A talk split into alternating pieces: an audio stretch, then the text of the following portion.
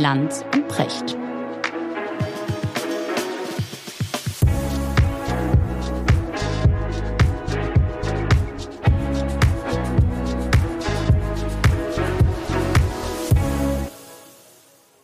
Guten Morgen, Markus.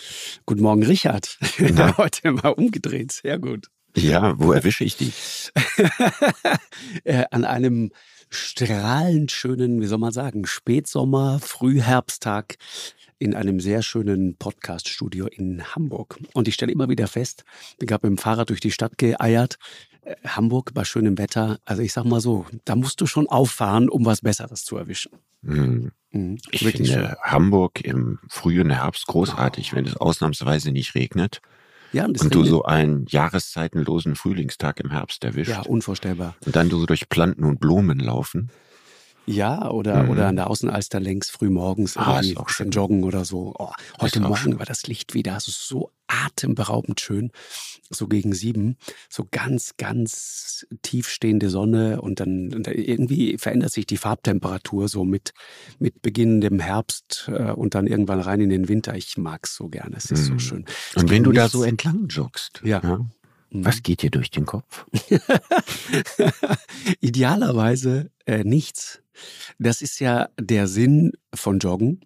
Äh, für mich immer, das hat so was Kontemplatives, so was Meditatives. Ja, du, du läufst und du denkst und alles rast so in deinem Kopf und so weiter und du bereitest dich irgendwie gedanklich auf Gespräch, auch auf das jetzt mhm. hier vor. Mhm. Denkst, okay, wo kann ich den Richard heute packen? Und du ja. kommst in einen Zustand, wo, wo, wo du jetzt nicht, wo es nicht das Gefühl hast, du bist schwindelig von nee. all den Nachrichten nee. und es ploppt und es piept und es twittert und es ähm, fordert dich zum Widerspruch auf.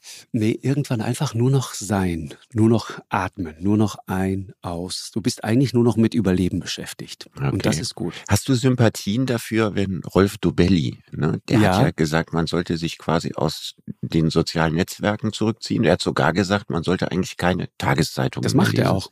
Der ja. hat seit zehn Jahren, glaube ich, keine Zeitungen, kein Fernsehen, kein nichts. Wenn du das nicht beruflich ja. müsstest, mhm. würdest du dann auch dahin tendieren? Pass auf, du, du, da triffst du jetzt gerade einen total guten Punkt. Rolf Dobelli schätze ich sehr. Ich bin ab und zu mal auch im Kontakt mit ihm. Äh, und ich, ich, ich, ich erzähle immer meine kleine Geschichte mit Rolf Dobelli. Die geht so. Du triffst diesen Mann, du liest seine Bücher und du denkst irgendwann, okay, der ist vollkommen verrückt. Und dann kommt dieses Buch über, über diese Medienabstinenz, ja, mhm. wie, so, wie so ein Eremit, ja, so ein, ein geistiger Eremit, der in einer intellektuellen Wüste irgendwo in der Schweiz vor sich hin lebt und äh, wie, wie der Almöhi eigentlich oben So stelle ich mir dessen eben gar nicht vor. Nee, genau, ich auch. Das ist ja nicht. viel zu smart für. ja, genau, ja. genau. Und vielleicht ist er halt, und das ist der Punkt, irgendwann kippte das bei mir und ich fing an, wieder und wieder darüber nachzudenken, und ich frage mich seitdem immer öfter, was wäre das für eine Welt, wenn wir einfach alle keine Tagesschau, keine Nachrichten, keine Medien mehr konsumierten? Wäre die Welt möglicherweise ein besserer Ort oder wäre sie ein schlechterer Ort, mhm. wenn wir uns nicht sozusagen die ganze Zeit informieren? Ähm, und Rolf Dobelli vertritt ja die wirklich harte These, du verpasst nichts, mhm. wenn du weder Fernsehen noch Zeitungen noch irgendetwas anderes liest und schon gar keine sozialen Netzwerke. Mhm. Was soziale Netzwerke angeht, kann ich ein bisschen mitreden. Mhm. Ähm, ich bin da nicht, auch wenn es gelegentlich Leute gibt, die sich als meine Person ausgeben, aber ich bin es nicht.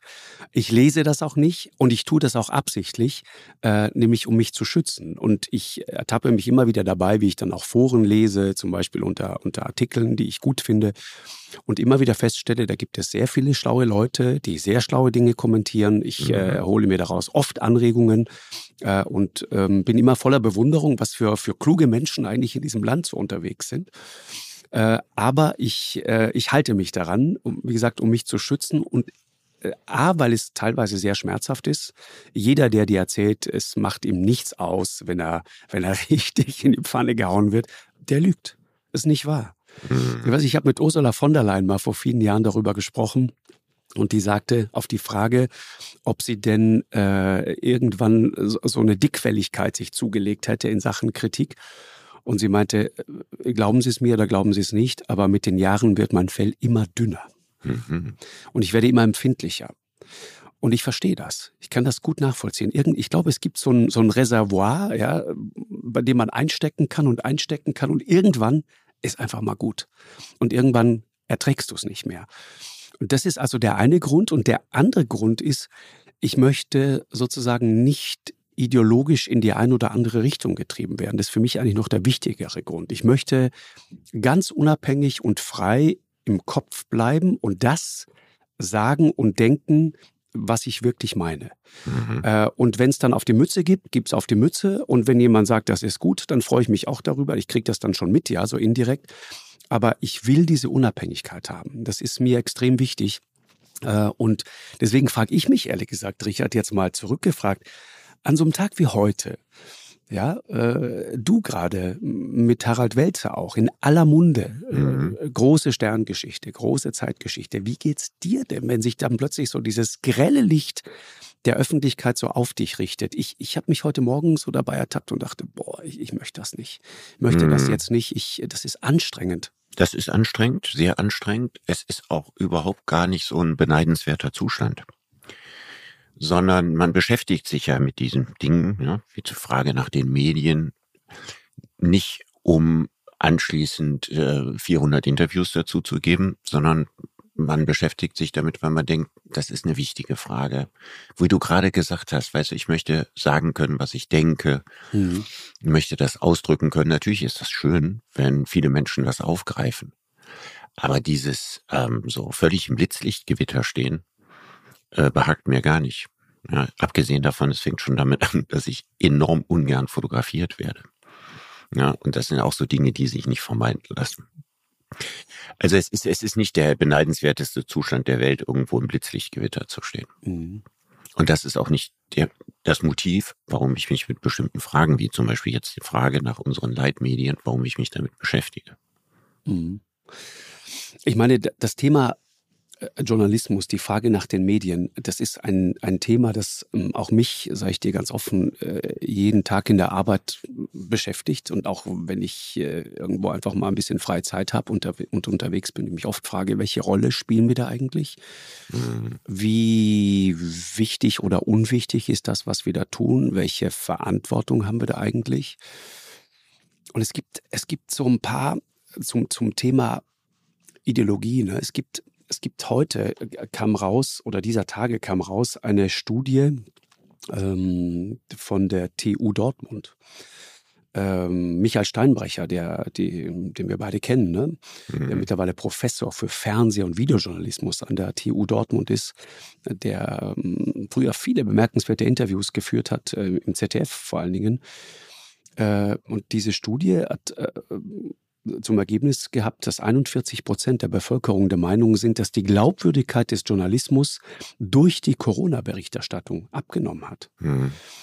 Das ist ein alarmierender Wert. Es gibt eine aktuelle Studie und die besagt, dass nur etwas mehr als 30 Prozent der Menschen, die da befragt worden sind, in Deutschland dem Fernsehen noch trauen und etwas über 40 Prozent den Leitmedien, den Printmedien.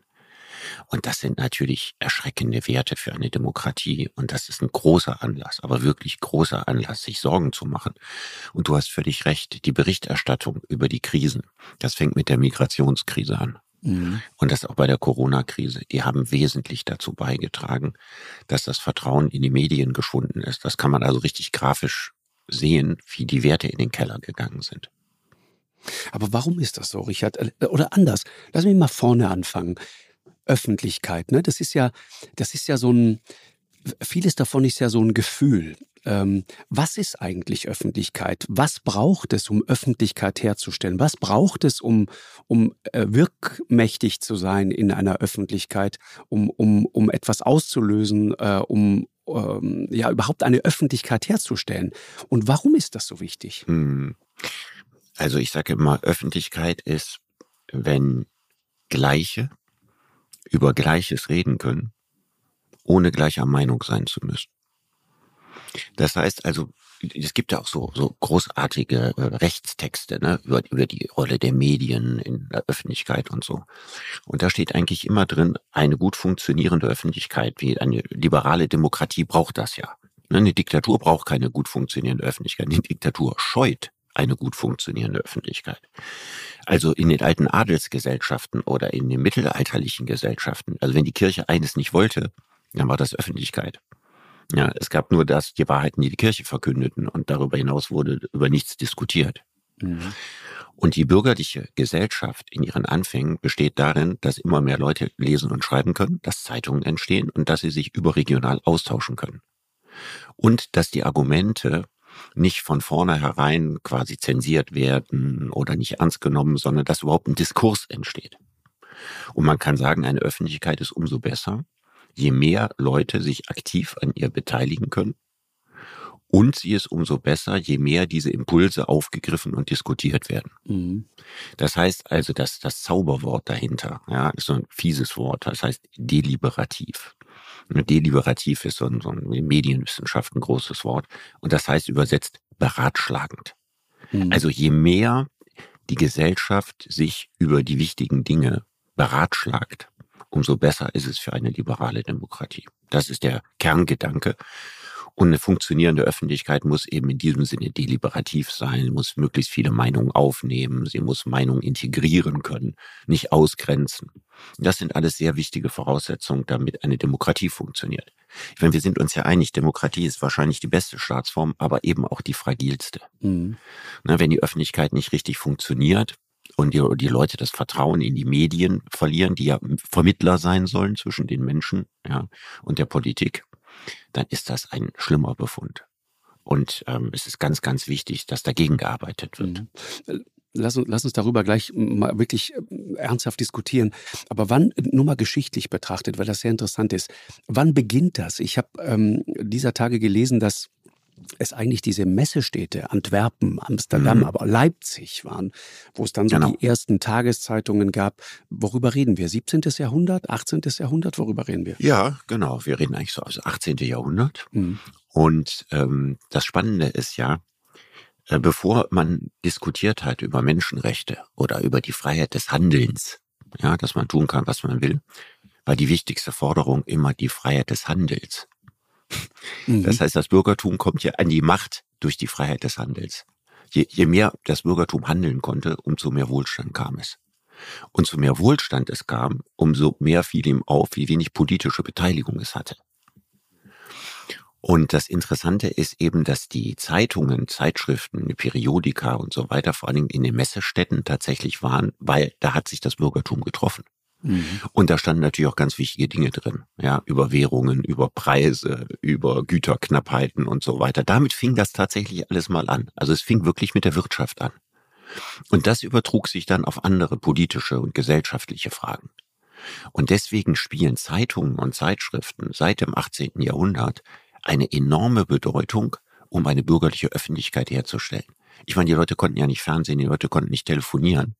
Und die hatten jetzt über diese Zeitung die Möglichkeit, sich überhaupt auszutauschen.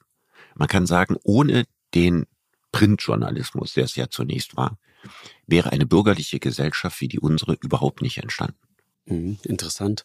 Das heißt, Medien haben eine wahnsinnig wichtige Rolle in dieser Gesellschaft und demzufolge aber auch eine wahnsinnige Verantwortung, die daraus erwächst. Absolut. Und diese Verantwortung ist ja auch, wie gesagt, juristisch festgelegt, ne? Da wo also drin steht, was ist die Aufgabe der Presse? Was ist die Aufgabe des Fernsehens? Beim Fernsehen ist es ja, weil wir auch ein öffentlich-rechtliches Fernsehen haben, sehr genau festgelegt. Ne, dass es auch diese Vermittlerfunktion haben soll. Es hat, unser Fernsehen hat Unterhaltungsfunktion, es hat aber auch einen Bildungsauftrag und so weiter. Das sind ja alles Dinge, die sich dieser wichtigen Funktion der Medien verdanken. Ja. Und äh, das Gleiche gilt im Übrigen auch für unsere Presse. Na, da gibt es auch den Anspruch, dass sie integrativ ist und dass sie viele Meinungen einschließt und dass man mit möglichst hoher Sachkompetenz äh, Informationen aufbereitet und so. Weil, wir, weil man natürlich wusste, als die Bundesrepublik gegründet wurde, ja, dass das alles unverzichtbar dafür ist, damit dieses Land funktioniert. Mhm. So, und jetzt hast du, und das erlebe ich zunehmend auch so im, im Bekanntenkreis, jetzt hast du dieses Gefühl, und das ist mehr als nur ein Gefühl, dass Medien nicht mehr richtig glaubwürdig sind, dass Medien mit den sogenannten Eliten unter einer Decke stecken. Mhm. Du erlebst plötzlich dieses Geraune auch von jemandem wie Friedrich Merz, den ich äh, sehr ernst nehme und der auf dem Parteitag dann so ganz suffisant die, die 58 Journalisten des öffentlich-rechtlichen Rundfunks begrüßt äh, und, und sozusagen die ganze Zeit andeutet, da gibt es ein System, das ist dysfunktional geworden, das funktioniert nicht mehr so richtig. Mhm. Das ist kein gutes System mehr. Ähm, und zunehmend was glaubst du denn, was, ja, was glaubst du denn, was Friedrich Merz am öffentlichen Rundfunk so sehr dysfunktional findet? Was meinst du, stört ihn da am meisten? Weißt du, dass ich tatsächlich genau diese Frage stelle ich mir seitdem. Also was ja. ist eigentlich die wahre Motivation hinter genau dieser Kritik? Ich finde, man kann da grundsätzlich kann man ganz vieles kritisieren. Man kann sagen, da gibt es zu hohe Pensionen, da gibt es zu viele Menschen, das ist alles zu, das ist alles zu, zu aufgebläht, da fließt zu wenig Geld ins Programm. Sollten, sollten sich im Grunde genommen nicht mit ihrem, ich glaube, Verwaltungsrat, ne, der zuständig ist, ihre Bezüge aushandeln dürfen und so. Aber ist das eine Kritik am öffentlich-rechtlichen ja. Rundfunk oder ist das eine Kritik an, sagen wir mal, naja, so bestimmten Dingen, wo man sagt, das ist nicht mehr aktuell, das kann man deutlich besser machen. So, das ist doch der Punkt. Das ist da, da redest du darüber, da redest du doch über, über Management-Dinge.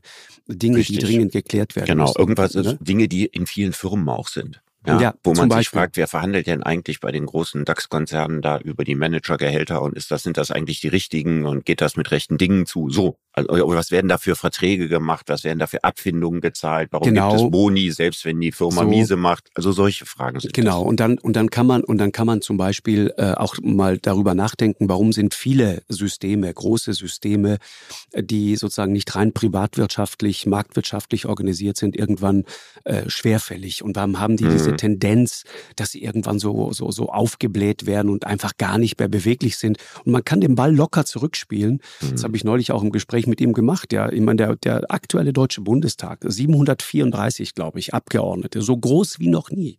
Wolfgang Schäuble, der seit vielen, vielen Jahren sagt, wenn wir das nicht hinkriegen, diesen Bundestag mal zu verkleinern, ja, eine echte Reform, dann können wir als Volksvertreter eigentlich nicht mehr ernst genommen werden. Aber wir kriegen es nicht auf die Reihe, weil wir es selber nicht wollen. Ja, Systeme Systeme tun sich schwer damit, sich selber sozusagen abzuschaffen. Das ist ja gar keine Frage. Aber deswegen nochmal die Frage, was, was glaubst du denn, was da wirklich dahinter ist? Ja, es gab ja schon mal vor, vor langer Zeit ähm, den Gedanken, die ARD aufzulösen. Edmund Stoiber hatte das schon vorgeschlagen. Und da reden wir jetzt über die 90er Jahre. Mhm. Ne? Das war so, als der Siegeszug des Privatfernsehens klar war, man sich gefragt hat, wofür brauchen wir noch einen gebührenfinanzierten öffentlichen Rundfunk? Und ähm, würde das ZDF jetzt nicht ausreichen? Warum braucht man noch die ARD? Und daran kann ich mich erinnern, dass diese Debatten heftig geführt wurden.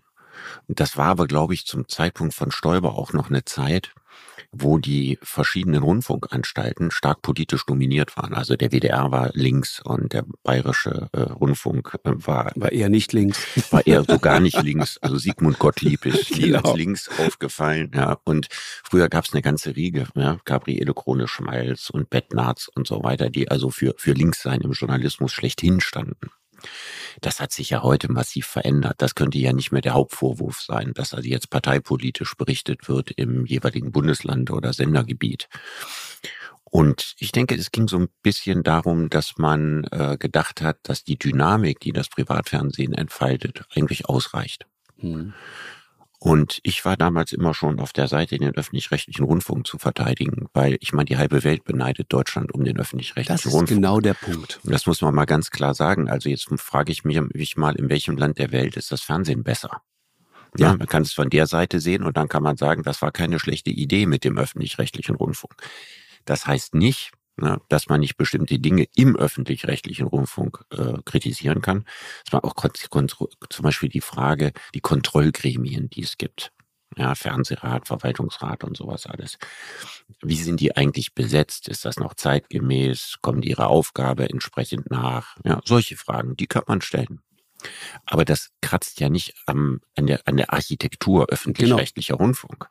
Ja, sondern das sagt, äh, hier müssen vielleicht mal ein paar Reformen her ja, äh, um den Laden zeitgemäßer zu machen. Mhm. Aber das wäre nochmal die Frage, was ist die Motivation dahinter? Ich, ich muss dir ehrlich sagen, Ich habe schon zu Zeiten, als ich noch beim, äh, beim äh, Privatfernsehen war, ja, äh, ich kenne beide Systeme relativ gut.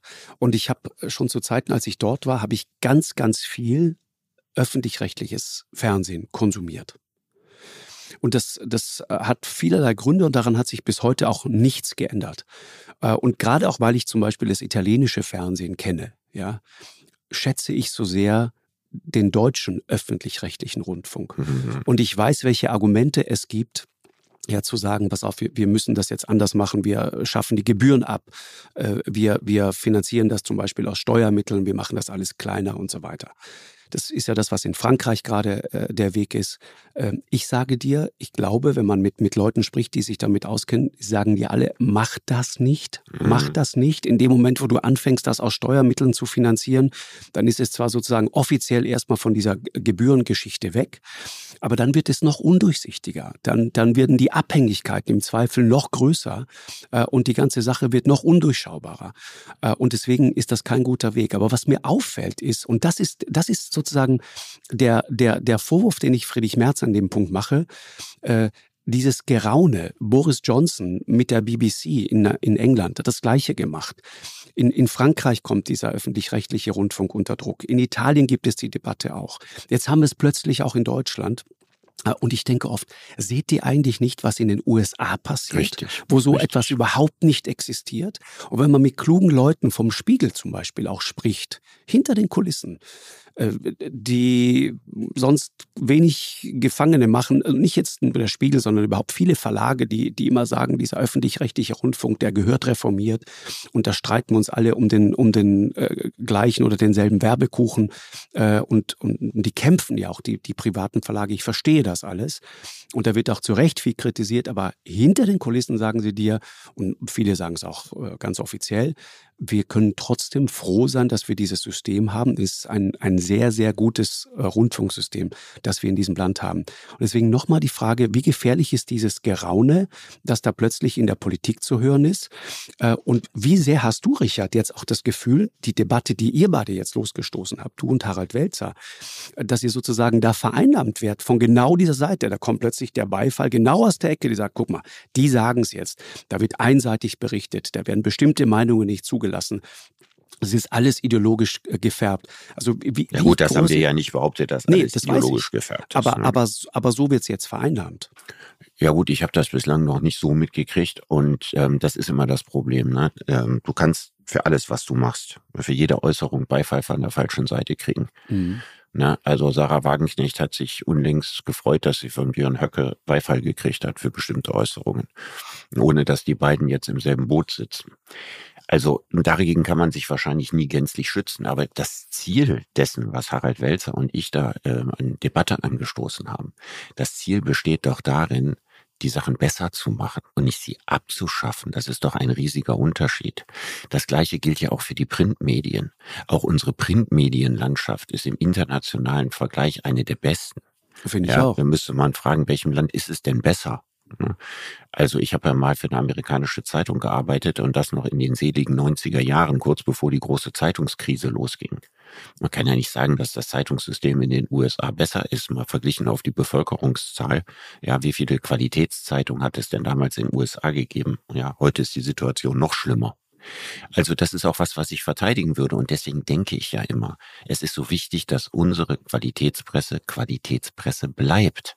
Ja, also du kannst es, wenn du es zuspitzt, sagen, es ist die Sorge eines Liebhabers, ja, der Angst hat, dass das, was er bislang immer gut findet, vor die Hunde kommt. Und das ist im Grunde genommen die Kritik.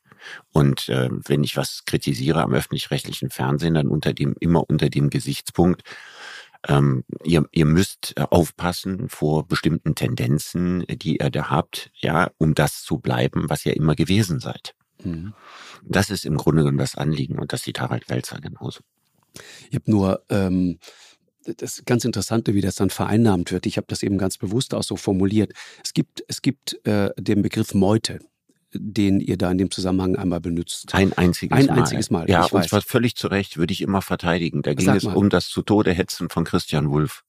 Mhm. In diesem Zusammenhang. Ja, also ich meine, was, was, was sind da für niedere Instinkte in den Redaktionsstuben hochgekommen? Jeder wollte noch irgendein wichtiges Detail hinzufügen, was Christian Wulff als Bundespräsident zu Fall bringt.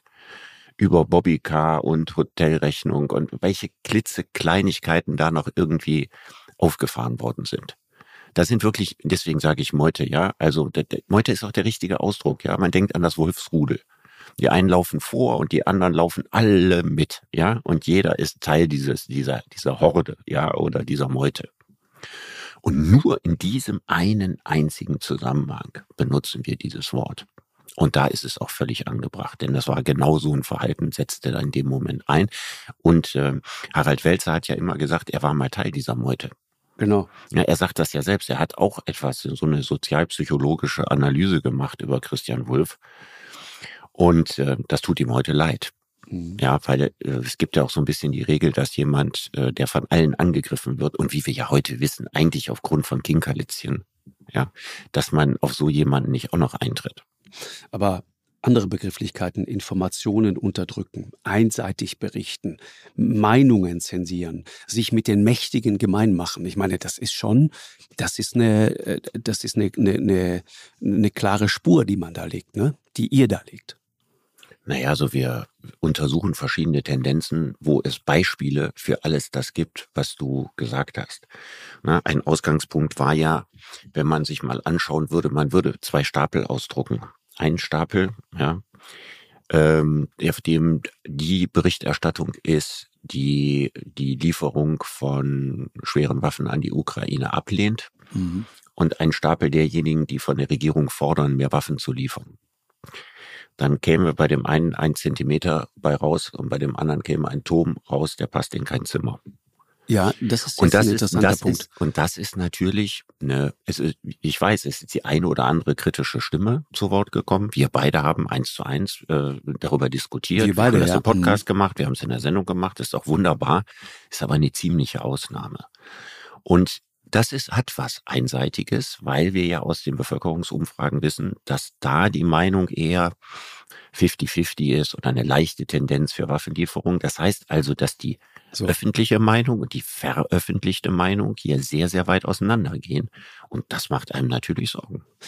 Das ist ein total interessanter Punkt, Richard, an dem wir gerade sind. Ich habe darüber lange nachgedacht und ich bin, wird jetzt vielleicht nicht überraschen, dezidiert und komplett anderer Auffassung. Da bin ich jetzt gespannt, wie du das begründen willst. Pass auf, das Argument ist folgendes. Und, und ich glaube, es ist ein ganz gutes Argument. Ich habe mich gefragt, welche Öffentlichkeiten gibt es eigentlich? Ne? Es gibt sozusagen eine äh, öffentliche Meinung.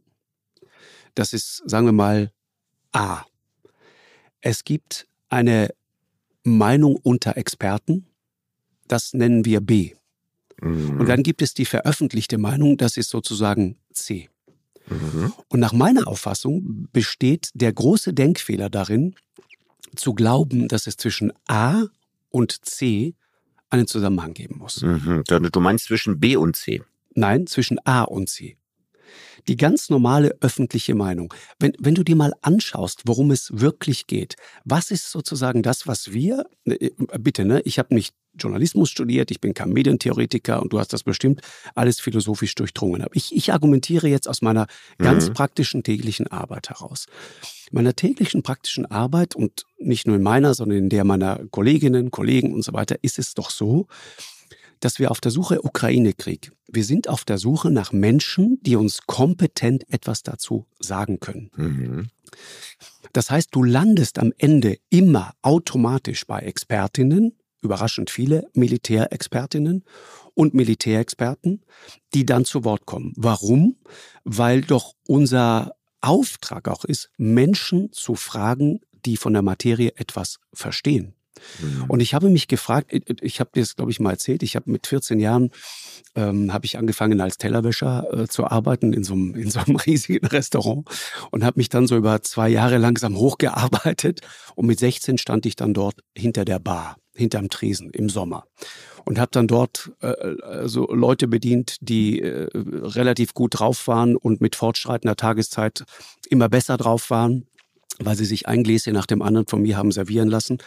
Und ich weiß noch, das war sehr interessant. Ich habe mir immer dieses ganze Geschwaller da von diesen Leuten, die vor dem Tresen saßen, angehört, mhm. die sich gegenseitig die Welt erklärt haben und dabei so unfassbar viel Dünnschiss verbreitet mhm. haben. Das kann man sich gar nicht vorstellen. Es war verbaler Durchfall, um es mal so zu sagen. Und das war der Moment, in dem ich damals mit 16 Jahren angefangen habe, die Süddeutsche Zeitung zu lesen. Warum? Weil ich wissen wollte, wie es wirklich ist. Das ist der Grund, warum sozusagen nach meiner Meinung in, in Zeitungen, aber auch im Fernsehen reden Menschen und kommen Menschen zu Wort und zu Recht zu Wort, die etwas von dem verstehen, was gerade Gegenstand von Berichterstattung ist und eben nicht die Suffköppe, die bei mir vorm Tresen saßen. Gut. Das ist der entscheidende Punkt. Habe ich verstanden. Ne? Jetzt, und jetzt, jetzt gebe ich dir mhm. bei diesem Punkt erstmal grundsätzlich weitgehend recht.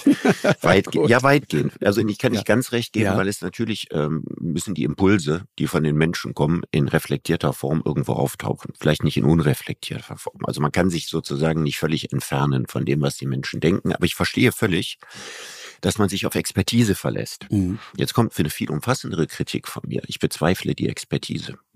Und ich kann dir auch sagen, warum. Du bezweifelst ja, die Expertise der Experten. Die Expertise der Experten. Und jetzt gebe ich dir auch mehrere Gründe dafür. Du hast von den Militärs gesprochen. Die haben eine hohe militärische Expertise, die wir beide nicht haben. Und die auch die aller, allermeisten Journalisten von ganz wenigen Ausnahmen abgesehen nicht haben. Das beleuchtet aber nur die militärische Seite. Außerdem sind diese Militärs auch nicht zwangsläufig unabhängige Experten, sondern sind im Regelfall NATO-Militärs und so weiter. Das heißt, sie sind sozusagen eingebunden in eine Partei, ja, die hier in diesem Krieg eine Rolle spielt. Sie sind nicht einsame Denker in ihren Stuben. Und das Zweite gilt erst recht für diese anderen Expertinnen, diese Militärexpertinnen, von denen es ja viele gibt und die häufig auch in deiner jetzt, Sendung ja? sind. Ja, sind ja, sind ja auch tatsächlich viele Frauen bei die in transatlantischen Instituten arbeiten. Die erzählen mir ganz genau, was Putin will und was Putin denkt. Und die haben nie mit Putin geredet. Die waren vielleicht in ihrem Leben nur vereinzelte Male in Russland. Wo die ganz oft waren, ist in Washington. Das heißt, sie kennen sehr, sehr genau die amerikanische Sichtweise. Und es ist auch legitim, die amerikanische Sichtweise Einspruch, zu vertreten. Einspruch. Aber dass das jetzt Leute sind, die ganz, ganz genau und unabhängig und unparteilich auf diesen Konflikt gucken, Daran habe ich gewisse Zweifel. Wirklich Einspruch. Also ich ja. könnte dir jetzt aus dem Stand mehrere nennen. Sabine Fischer ist nur eine und andere, die äh, ganz, ganz viel Zeit auch selbst in Osteuropa verbracht haben, die teils in Russland und in der Ukraine gelebt haben, ja. die sehr genau diese Systeme verstehen. Ja. Und weißt du, mein Punkt ist ein anderer. Mein Punkt ist der, Richard. Mein Punkt ist der, wenn Experten und, und, und da habe ich auch ein Problem sozusagen mit der These, dass da einseitig berichtet wird. Wenn wir Experten fragen, das ist sozusagen der nächste gedankliche Schritt, den man dann machen muss. Wenn wir die Leute fragen, die sich damit auskennen. Und wenn diese Leute sagen, das ist ja sehr interessant, die waren ja von Anfang an, haben viele von denen, und das, wir reden von der ersten Kriegswoche, als der Angriff auf Kiew gescheitert war. Seit dem Zeitpunkt erlebe ich sehr konsistent, wie diese Leute sagen, ah, interessant, das ist jetzt schiefgegangen, da haben wir offensichtlich die Stärke dieser russischen Armee falsch eingeschätzt. Mhm. Und jetzt lass uns mal gucken, was daraus wirklich noch wird. Und die haben mhm. von Anfang an die Möglichkeit in Betracht gezogen, dass wir den Ukrainern, wenn wir äh, ihnen entsprechend beistehen, mhm. durchaus Möglichkeiten an die Hand geben können, ihre Art zu leben, ihre Freiheit, ihr Land am Ende verteidigen können. Ja, das ist ja auch eine völlig legitime Sichtweise, nee, Markus. Genau, und ich, ich will aber nur sagen, wenn, wenn diese Leute zu dieser Meinung kommen und Medien berichten darüber, dann ist das sozusagen nicht das Problem der Medien und dann ist das auch nicht die Schuld der Medien, sondern dann ist das etwas, was wir einfach schlicht und ergreifend abbilden. Und in diesem Fall war es überraschenderweise so, dass sich viele dieser Experten überraschend einig waren. Und nichts anderes hat Medienwirklichkeit abgebildet.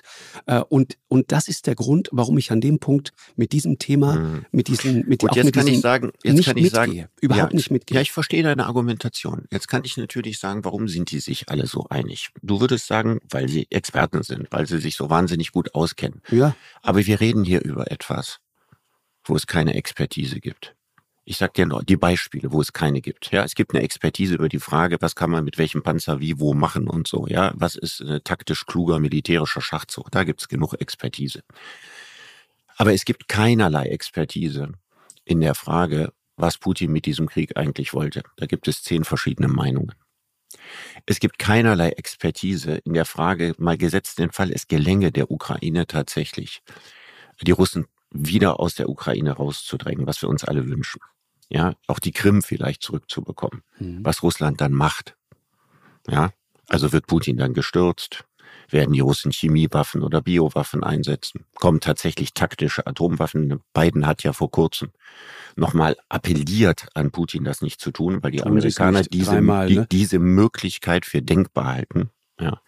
Ich meine, wenn die Amerikaner diese Möglichkeit für denkbar halten, sollten unsere Experten das auch für eine denkbare Möglichkeit halten. Dann sollten die das auch in ihre Vorstellungen, dass die Ukraine die Gebiete zurückerobert, mit einbeziehen. Das ist etwas, das findet ganz wenig statt. Und dann frage ich mich immer, ist bei den Experten dann nicht auch häufig Wunschdenken? Steht das nicht im Mittelpunkt? Muss man nicht auch die Expertise von Experten mit guten Argumenten anzweifeln können? Müsste sich das in unseren Medien nicht stärker abbilden?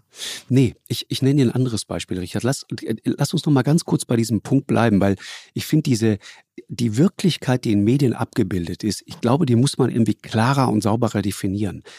Ich, ich bezweifle ganz massiv, dass es die Aufgabe sozusagen von Medien ist, genau das immer paritätisch abzubilden. Das ist ja häufig ein Argument, das, das du auch oft benutzt, zu sagen, da gibt es aber draußen eine, eine Öffentlichkeit, die sagt zur Hälfte pro Waffenlieferung und die andere ja, das Hälfte. Müssen die, nicht. Das müssen genau, die das nicht müssen die nicht. Nein, genau. nein, nein, nein. Sie müssen nicht eins zu eins immer genau proportional Gut. das schreiben, was die Menschen Genau, denken. das ist aber etwas, was, also, was, das was viele klar. Leute Gut, ja, aber gut, aber ganz klar, da sind wir einer Meinung. Da genau. sind wir einer Meinung. Aber Nur wenn es, sich, wenn es sich ja. massivst davon entfernt, dann muss man darüber nachdenken, wie kommt es dazu? Ich sag du würdest sagen, Beispiel, es kommt deswegen dazu, weil die Experten die Dinge anders sehen. Und ich habe gerade gesagt, auch die Experten leben in einer bestimmten Welt. Okay, Richard, Und pass auf. die wird überrepräsentativ abgebildet. Ja, Gegenargument, Richard. Wie viele Kreationisten laufen durch Amerika? Wie viele äh, Amerikaner glauben, dass äh, Frauen aus der Rippe irgendeines großartigen Mannes gebastelt wurden? Ehrlich gesagt weiß ich das nicht wirklich. Äh, Aber ich es glaube, gibt ziemlich viele davon. Genau, 40, 50 Prozent, je nachdem, wen, wen du fragst. Das müssen die Medien nicht abbilden. So, das ist der Punkt. Ja. Das sagen die aber auch. Die sagen, pass mal auf, wir sind eine Wirklichkeit. Die Evangelikalen in den USA sind 70, 80 Millionen Ja, Menschen. aber das ist ja erwiesenermaßen falsch.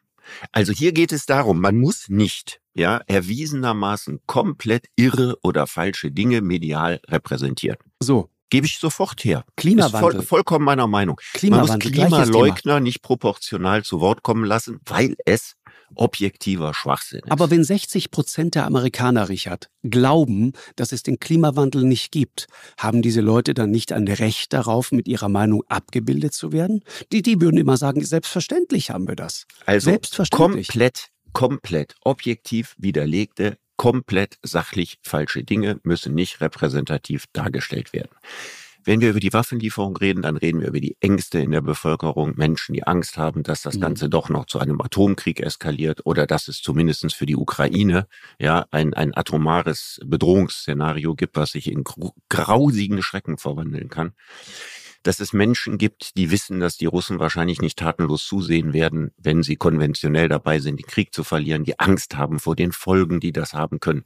Das alles sind keine objektiv falsifizierten Dinge, sondern das sind sehr ernstzunehmende, nicht von allen geteilte, aber sehr ernstzunehmende Befürchtungen und die müssen sich wiederfinden. Aber hast du nicht das Gefühl, dass die sich wiederfinden? Ich habe zu keinem Zeitpunkt In einem Mensch, Verhältnis 1 zu 100 finden die sich wieder. Das würde ich wirklich so nicht sagen, Richard. Ich bin, ich bin auch, ich bin auch weit davon entfernt. Jetzt dieses gibt ja, man, man merkt das auch und da, da bist du ja auch gerade sehr im Fokus irgendwie und denke mal, irgendwie, das ist nicht in Ordnung. Ich finde jemand, der, der zu Recht davor warnt und sagt, pass auf, was wird so eine Atommacht machen, wenn sie wirklich mit dem Rücken zur Wand steht? Was kann da alles noch daraus erwachsen? Jemand, der zu Recht darauf hinweist, dem muss man nicht irgendwie vorführen und ihm die ganze Zeit erklären, dass er sich jetzt geirrt hat. So dieses triumphalistische Geheul, ja. So Ja, der Krieg Motto, ist ja, mal, ist ja leider noch lange gar nicht zu Ende. so, Das ja. ist der Punkt. Und ich bin also wir sind uns doch einig. Ich wünsche mir genauso wie, wie wie du dir das wünschst, ja, dass die Russen aus der Ukraine rauskommen. Meine Angst ist nur, dass das auf militärische Art und Weise, selbst wenn es jetzt, ne, ja. also rein kriegstechnisch funktionieren sollte, am Ende zu noch schrecklicheren Folgen führen könnte. Ja, das ja, stimmt. Und die muss man leider realistisch einkalkulieren. Also die zweitstärkste Militärmacht der Welt, für die wir sie bislang gehalten haben und als die sie sich überhaupt nicht herausstellt im Augenblick. Mhm. Ja, die ihrem Selbstverständnis nach mindestens militärisch eine Großmacht, ja, beseelt von viel weiterreichenden Großmachtsfantasien. Wenn so ein Land, ja, äh, wenn man dem vorführt, dass es nicht mal die Ukraine besiegen kann, nee, das ist nicht was da passiert, das macht mir riesige Angst und ich finde, diese Angst wird nicht adäquat ausgedrückt. Ich meine, der, der entscheidende Punkt ist doch, was wir erleben, ist, einer der größten Öllieferanten der Welt ist nicht in der Lage, seine eigenen Panzer zu betanken. Das ja. ist das, was wir gerade erleben. Ja, wir erleben ein, ein, ein wirklich verheerendes Chaos. Und ich frage mich auch übrigens, ne, und du dich wahrscheinlich auch, mhm. ähm, ich habe natürlich am Anfang des Krieges auf die militärische Expertise gehört. Und diese militärische Expertise, die war von wenigen Ausnahmen abgesehen unisono, dass dieser Krieg maximal ein paar Wochen dauert. Genau. Und dass die Russen haushoch überlegen sind. Und dann ist aber Und ich frage passiert. mich, wie konnten denn die militärischen Experten so wenig Ahnung haben? Denn lange bevor die, die internationale Gemeinschaft, also gemeint sind ja vor allen Dingen Amerikaner und europäische Länder, im großen Stil Waffen geliefert haben, war der Krieg ja schon vorher ins Stocken geraten. Ja, ist, ist richtig. Aber die Frage ist, Richard, und deswegen nochmal auch die Frage an dich. Weißt du, du hast damals, ist auch so ein Zitat, das gerade die Runde gemacht äh, hat. Natürlich hat die Ukraine ein Recht auf Selbstverteidigung, aber auch die Pflicht zur Klugheit einzusehen, wann man sich ergeben muss. Das ist ein Satz, den du gesagt hast. Das ist ein Satz, den ich gegeben habe, zu dem man zwei Sachen sagen muss. Das eine ist eben ähm, alles unter der damaligen militärischen Expertise, dass die Ukraine den Krieg schnell verliert. Mhm. Das darf man nicht vergessen. Das war der Hintergrund der Aussage. Aber die war ja Und, objektiv falsch. Nee, die ist nicht objektiv falsch. Das ist ja keine Sachaussage, sondern es ist eine Aussage. Das ist eine Aufforderung. Eine Aufforderung, ja. Und die Frage ist, Markus, wir wissen leider, leider, leider überhaupt noch nicht, wie dieser Krieg ausgeht. Es kann mit einer kleinen Wahrscheinlichkeit zu einem positiven Ende kommen, ja, dass es tatsächlich gelingt, innerhalb von einem halben Jahr oder so die Russen so weit zurückzudrängen, dass sie einsehen, dass sie das nicht halten können. Es gibt aber auch viele andere Wahrscheinlichkeiten, zu denen eben gehört, dass die Russen andere Mittel einsetzen als die, die sie bisher eingesetzt haben, weil sie über Eskalationsdominanz verfügen. Das heißt also, sie können noch fürchterliche menschenverachtende Waffen einsetzen. Der Punkt ist, am Ende, und das ist das Schreckliche daran, ne, es gibt den Kierkegaard-Satz, das Leben kann nur vorwärts gelebt und nur vom Ende her verstanden werden. Und am Ende, wenn dieser Krieg mal tatsächlich vorbei sein sollte, wann auch immer das ist, dann wird man wissen, ja, ob das, was man getan hat, richtig war oder falsch.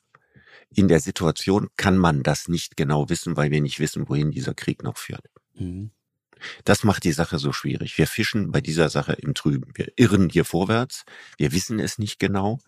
Und deswegen, und da komme ich zu meinem Ausgangspunkt hinzu, müssen solche Gespräche wie wir beide, die hier führen, ja, wo wir in äh, vollem Respekt vor dem Gesprächspartner und in voller Anerkennung seiner redlichen Motivation und im Durchdenken seiner Argumente über diese Dinge diskutieren. Und ich wünsche mir, dass das viel mehr in den deutschen Medien der Fall ist. Aber weißt Zu welchem Ergebnis ja, am Ende auch immer die Politik genau. kommen mag. Aber weißt du was, ich, ich auch da wieder, ne, ich, ich habe wirklich, also ich bin der Letzte, der sich einer, einer Medienkritik stellt. Und ich, ich, ich sehe äh, oder nicht stellt, ja. Und ich, ich ähm, sehe ganz viele Dinge kritisch. Ich sehe unseren Hang sozusagen zur kurzen, schnellen Schlagzeile, zur schnellen Überschrift.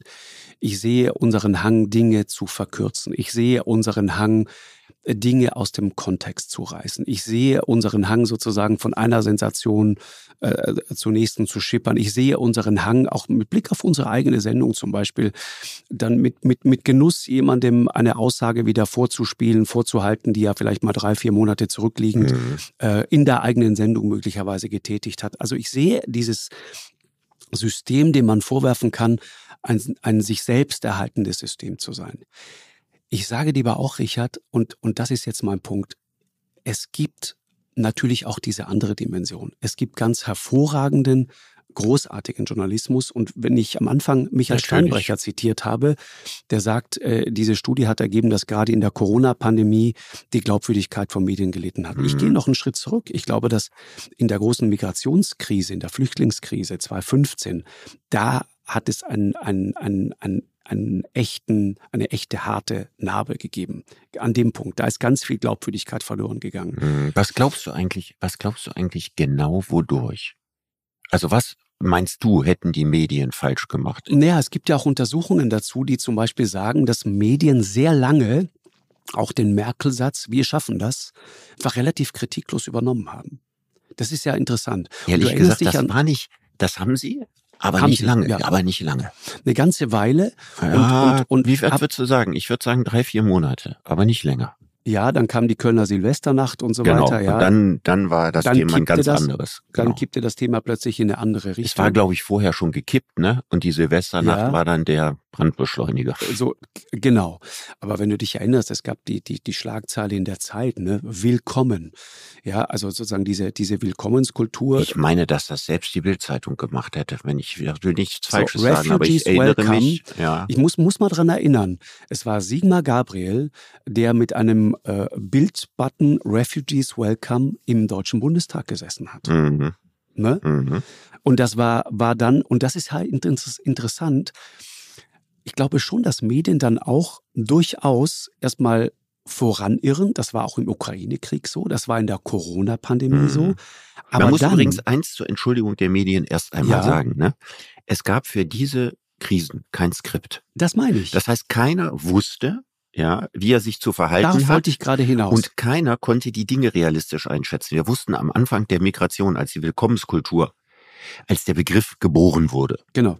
Ja, war noch nicht klar, wie viele Menschen über die Balkanroute nach Deutschland kommen und wer alles nach Deutschland kommt, wer kein syrischer Flüchtling ist. Das war zu dem Zeitpunkt nicht klar. Am Anfang von Corona war überhaupt nicht einzuschätzen, genau. wie gefährlich das ist oder sein würde.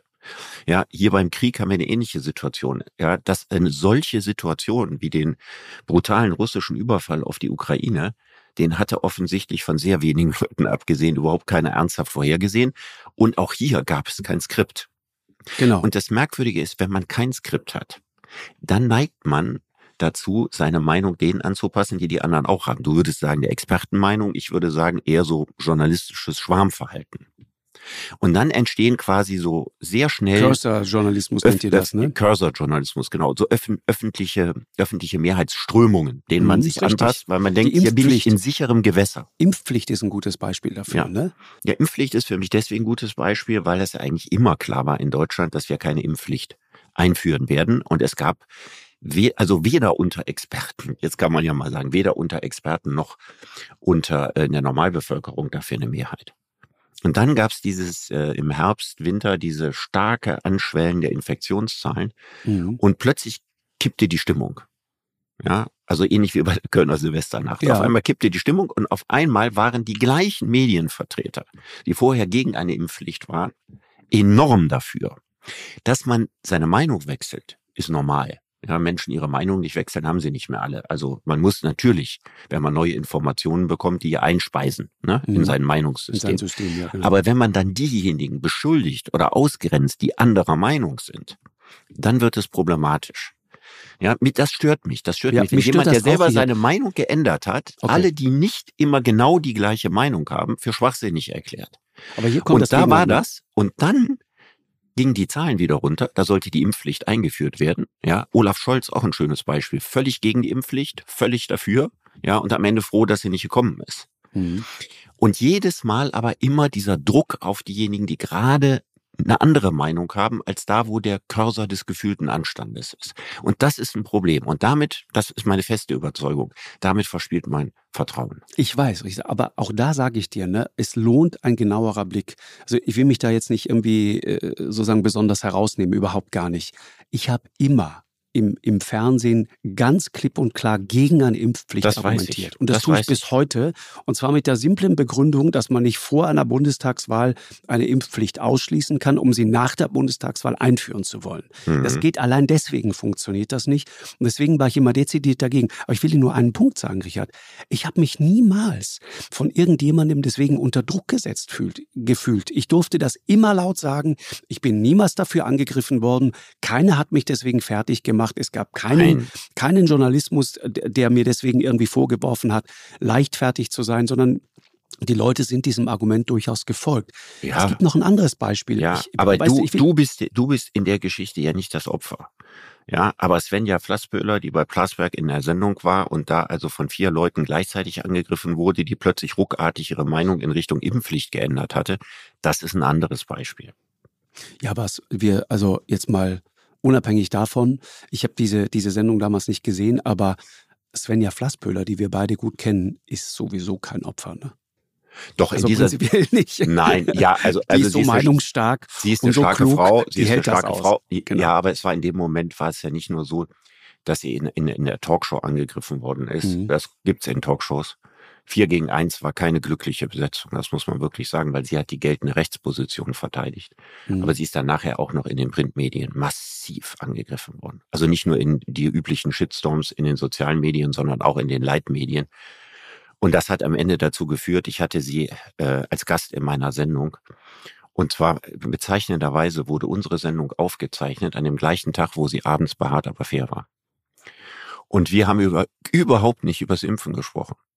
Wir haben über ihr Buch gesprochen.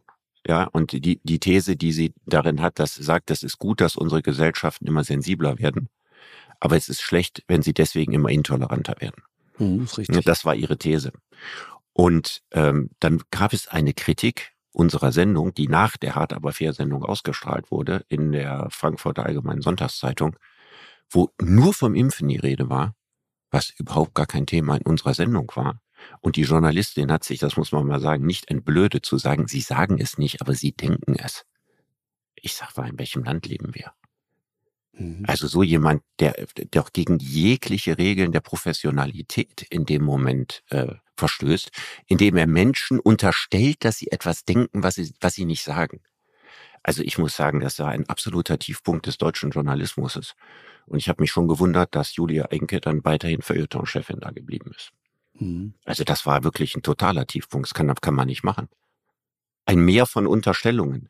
Mir ist ja auch False Balance vorgeworfen worden. Du erinnerst dich irgendwie an das, an das Gespräch auf dem Podium der Zeit mit, mit Jan Böhmermann zum Beispiel, weil wir äh, immer mal wieder jemanden wie Henrik Strick zu Gast haben, ja. Und da, da kann ich mich auch ich, erinnern, ja. Ja. Mhm. Und dagegen habe ich mich damals auch massiv gewehrt. Und ich, ich habe das aber weder Jan noch irgendjemand anderem jemals in irgendeiner Form übel genommen, sondern ich dachte, gut. Ja gut, du hast Rede, das ja direkt in dem Gespräch gut ausgekonnt. Ja, Rede und Gegenrede und damit kann ich leben. Ich will dir noch ein anderes Beispiel sagen, Corona. Ich, ich, ich habe in, in dem Zusammenhang, weil das Gefühl entsteht, sozusagen, da, da verbünden sich die Medien mit denen da oben und man darf ja nicht mehr so richtig sagen und da wird ja nicht mehr richtig berichtet und so weiter. Ich, ich verstehe, woher dieses Gefühl kommt. Ich ähm, habe das vorhin auch ausgeführt, warum Medien nach meinem Dafürhalten zu bestimmten Meinungen kommen. Wir können ja nichts anderes tun, als uns sozusagen bei den richtigen Leuten zu informieren. Und ich halte es ehrlich gesagt auch für meine Pflicht. Das ist nach meiner Auffassung der Job von Qualitätsmedien ist genau das im Gegensatz sozusagen zu den Direktmedien, wie ihr sie nennt, mhm. Äh, Twitter, Facebook und andere, wo einfach jeder sozusagen ungeprüft irgendetwas erzählen kann, häufig auch richtiges, aber häufig eben auch falsches. Man weiß es manchmal nicht so genau, äh, teilweise dubiose Quellen und so weiter. Aber die Aufgabe von Qualitätsmedien ist es, dahinter zu gucken und genau, genau hinzugucken. Da sind wir uns Und diese einig. Meinung, genau, bildet man sich vor allen Dingen mit Hilfe von Experten. Ich will nur ja, und da will ich, da will ich ja. noch eines zu sagen, ergänzend. Mhm. Es ist üblich, wenn du bei Twitter ja nur eine bestimmte kleine Zeichenzahl zur Verfügung hast und Twitter wird eben nicht journalistisch redigiert und geprüft und mhm. so weiter da haust du deine Meinung raus und wenn dir die Meinung einer Person nicht gefällt, dann greifst du die Person als Ganzes an. Mhm. Ja, sagst, was ist das denn für ein Schwachmat oder Idiot oder so weiter. Das genau. ist total persönlich. Mhm. Und das finden wir heute in den Leitmedien, also in, in den Printmedien, über die ich gesprochen habe, viel, viel häufiger als früher. So kannst du aber keine guten, sachbezogenen Debatten mehr führen. Das heißt also, die Auseinandersetzung muss doch um die Argumente gehen mhm. und nicht darum, Menschen als Ganze moralisch zu diskreditieren, weil sie anderer Meinung sind, als du sie hast. Und das ist etwas, was die Leitmedien niemals tun dürfen, aber viel zu oft inzwischen tun. Und ich hoffe, dass diese Debatte jetzt dazu beiträgt, dass das zurückgefahren wird. Weil dann trauen sich irgendwann die Leute nicht mehr ihre Meinung zu sagen. Und das wäre das Schlimmste, was in einer Demokratie passieren könnte. Ja, das ist wahr. Und ich, ich ermuntere auch immer Leute, ihre Meinung zu sagen. Ich will aber noch mal einen Punkt machen, Richard, ganz zum Schluss und ganz schnell. Die Frage, die sich mir auch immer wieder stellt, ist, konsumieren wir Medien möglicherweise mittlerweile auf eine ja, zum Teil falsche Art und Weise. Also wir geben uns sozusagen so schnell zufrieden mit so einer halben Überschrift äh, und, und, und halten das dann für Fakten und sind nicht bereit und haben auch nicht die Zeit und nehmen uns auch nicht die Zeit, uns wirklich mal intensiv mit Dingen auseinanderzusetzen. Weil wenn man wirklich mal anfängt zu tauchen, dann findet man auch die Perlen in den sogenannten Ohne Leitmedien. Dann, man findet sie. Und ich nenne dir ein gutes Beispiel. Wir haben gerade sozusagen die, die es, es gibt diese, die, diesen, die, diese ähm, äh, Debatte rund um die Migrationskrise 2015 äh, und, und ein Beleg dafür, dass sich sozusagen Medien vermeintlich gemein gemacht haben mit der Politik, ist diese äh, Titelseite der Zeit Willkommen. Ja, die die, Willkommenskultur, die praktisch überall dann zu lesen war. Aber in derselben Zeit habe ich hm, Wochen später ein großartiges Stück gelesen von einer äh, Korrespondentin, die lange Zeit ein paar kleinere Gemeinden äh, in, in Sachsen, im Erzgebirge, begleitet hat. Die ist immer wieder dahin äh, und hat die, äh, einen AfD-Politiker und auch eine langjährige CDU-Abgeordnete, beide, immer wieder begleitet. Und da taucht dieser AfD-Abgeordnete auf, ich meine, es war ein Mann, äh, der sagt, äh, guck mal, wie das hier läuft. Da gibt es diese kleinen Gemeinden da oben im Erzgebirge und die fordern seit Jahren eine Anbindung an den öffentlichen Busverkehr. Und dieser Bus kommt nicht. Dann kommt 2015. Es werden geflüchtete Menschen aus Syrien, Irak, werden dort auch unter anderem untergebracht. Und was kommt wenig später? Die Busverbindung. Mhm. Die Geschichte geht noch weiter. Irgendwann werden haben die Leute Menschen, sich denn in dem Ort jetzt darüber gefreut oder? Die haben sich erstmal darüber gefreut. Dann werden irgendwann diese Unterkünfte geschlossen, weil die Menschen, die dort untergebracht waren, vielleicht woanders hingezogen sind oder woanders untergebracht werden mussten, wie auch immer. Was ist das Erste, was passiert? Der Bus verschwindet wieder. War echt so, ja. Okay. So. Und jetzt denkst du, das ist so eine schöne AfD-Geschichte und das spielt denen natürlich total in die Karten. Nö, aber ich kann mir vorstellen, die Pointe ist, ist, die CDU-Abgeordnete, die dann wenig später auch das Mandat verliert gegen genau diesen Mann, be bestätigt das und sagt, es war genau so. Mhm. Und jetzt stellt sich raus, in diesen Dörfern wählt dann ein Großteil AfD. Und ich denke dann immer, okay, und das war auch die Frage der, der Autorin, die das dort beschrieben hat, sind die jetzt wirklich alle rechts oder haben die ein Problem mit dem Bus? Ist das also Ausdruck sozusagen des Protests gegen genau diese, diese Geschichte? Oder sind die wirklich alle rechtsradikal? Ich, ich, ich kann das nicht immer, beurteilen. Ich kann, dir, ich kann dir nur eines sagen. Ich habe immer die Überzeugung vertreten, dass nicht jeder, der AfD wählt, rechtsradikal ist. Genau. Das ist so, mein Punkt. Sondern ich halte das auch für ein unter anderem medial befeuertes Klischee. Und es ist, wenn zehn Prozent der Bevölkerung die Meinung der AfD haben, dann wollen wir nicht unterstellen, dass zehn Prozent der Bevölkerung Nazis sind. Genau. Auch wenn Nazis bekanntermaßen darunter sind. Aber es gibt auch in der AfD Menschen, die sich untereinander politisch überhaupt nicht grün sind und deren Weltanschauungen weit auseinandergehen. Ja, genau. Und wenn wir einen, einen Zettel draufkleben und ein Etikett da drauf machen als Nazis, und das hat, ist ja auch in den Leitmedien oft genug passiert, dann gehen wir an dem, was zehn Prozent der Bevölkerung in diesem Land denken, komplett vorbei. Ja, wir sagen ihnen, was du denkst, ist illegitim. Und das können wir nicht machen.